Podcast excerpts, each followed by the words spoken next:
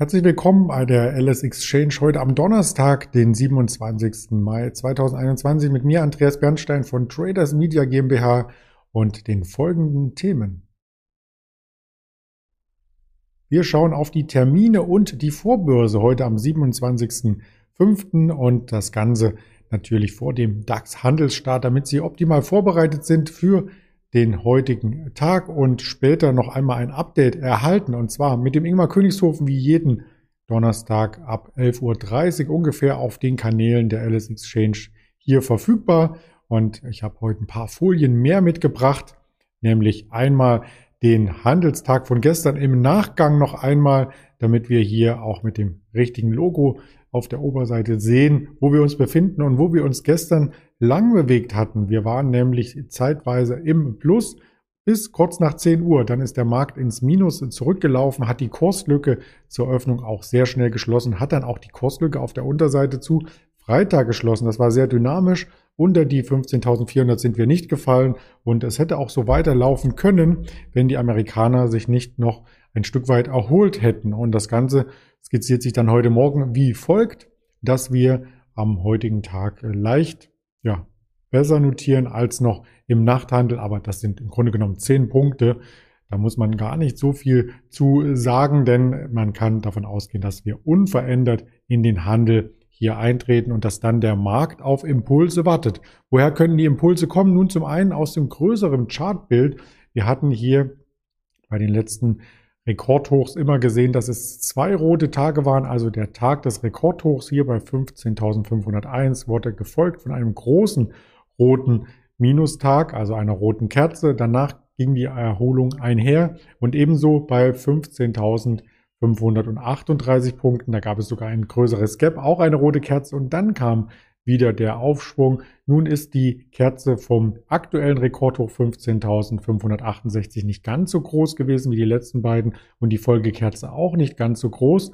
Das heißt, wenn eine Erholung eintritt, könnte sie auch höher laufen, als wir hier bei dem Durchlauf durch die gesamte Handelsrange gesehen hatten. Also das so als meine persönliche Anekdote aus der Chart Technik, also das, was ich quasi herauslesen würde, wenn man mir den Chart vorlegt. Das ist natürlich nur meine persönliche Meinung und dient vielleicht als Bereicherung für deine Marktvorbereitung. Als Marktvorbereitung müssen wir unbedingt über die Nvidia-Zahlen vom Vorabend sprechen, denn Nvidia feiert im ersten Quartal neue Rekorde. Das sah alles sehr gut aus. Nachbörslich hat sich die Aktie auch gut gehalten und heute Morgen auch kein größerer Abschwung, also kein Sell-on-News. Das ist schon mal ein positives Zeichen, was man hier hat im Markt und die Allzeithochs, die wir hier bei 540 ungefähr sehen, die sind zum Greifen nah. Die Aktie insgesamt also auch wenig konsolidiert in den letzten Wochen auf der Unterseite und hier wurde am Freitag ja bekannt gegeben, dass es einen Aktiensplit geben soll und davon profitiert die Aktie seitdem Stück weit. Die Fantasie trägt sozusagen die Aktie weiter auf hohem Niveau voran.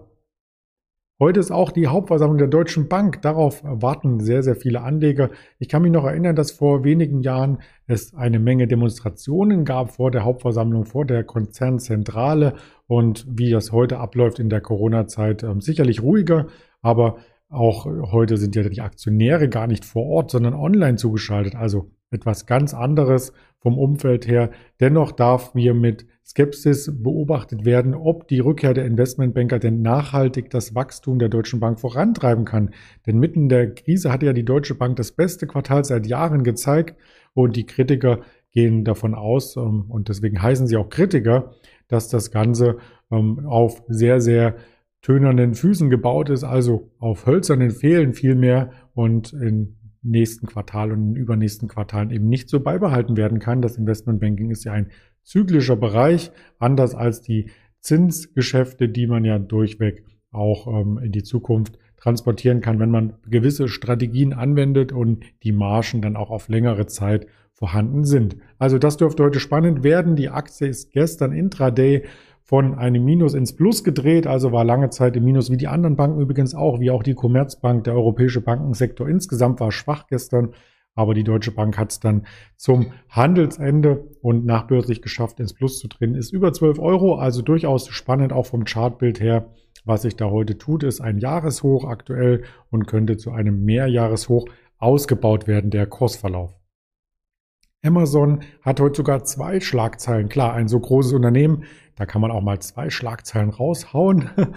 Einerseits ein Milliardendeal, denn Amazon kauft die Hollywood Studios MGM. Das ist eine Mega-Übernahme. 8,45 Milliarden Dollar kostet das Ganze.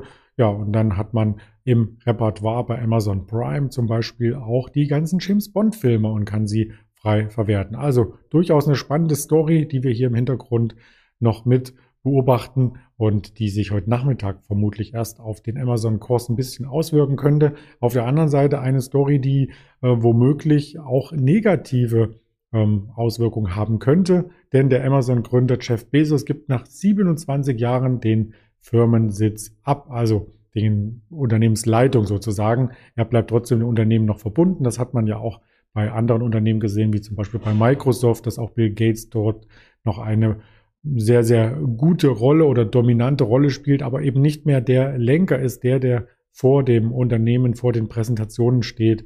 Ähm, bei Apple hat man das ja auch gesehen und so weiter und so fort.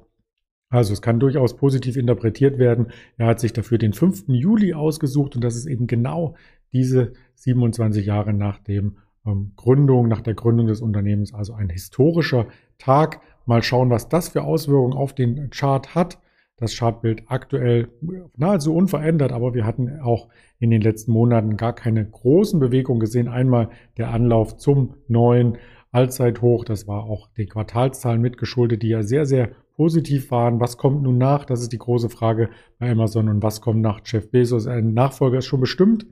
Aber so tief wollte ich in die Schlagzeile auch nicht eindringen, sondern erst einmal nur die Headline hier darstellen.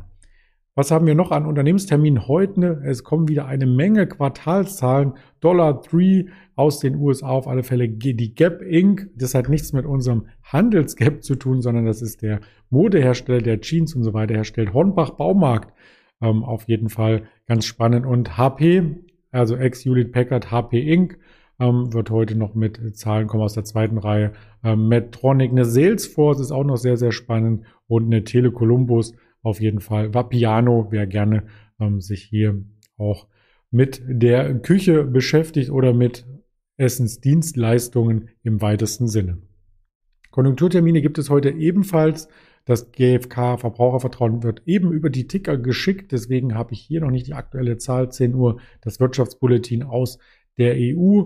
Wir haben dann 14 Uhr eine Rede von Deutschlands Bundespräsidenten Jens Weidmann und 14.30 Uhr der größte Block hier im Wirtschaftskalender. Da kommen die Erstanträge auf US-Arbeitslosenunterstützung, die persönlichen Konsumausgaben, die Kernausgaben für den persönlichen Konsum und das Bruttoinlandsprodukt annualisiert und als Preisindex. Keine großen Überraschungen werden hier erwartet, aber dennoch so eine feststehende Zahl ist für Volkswirte und für die Beurteilung der Lage immer sehr, sehr wichtig. Dann im weiteren Verlauf noch ein paar Reden aus EZB und FED-Umfeld, also die Notenbanker im Moment sehr redewillig. Da sind wir sehr, sehr gespannt, wie das weitergeht und das erfahren Sie dann auf den verschiedensten Kanälen der Alice Exchange, nicht nur bei YouTube, bei Twitter, bei Instagram, Facebook, sondern auch als Hörvariante bei Spotify, Deezer und Apple Podcasts. In diesem Sinne gehe ich noch einmal in die Totale und freue mich, dass Sie dem Kanal hier treu bleiben. Wir sehen uns nachher mit Ingmar Königshofen wieder. Alles Gute bis dahin, Ihr Andreas Bernstein.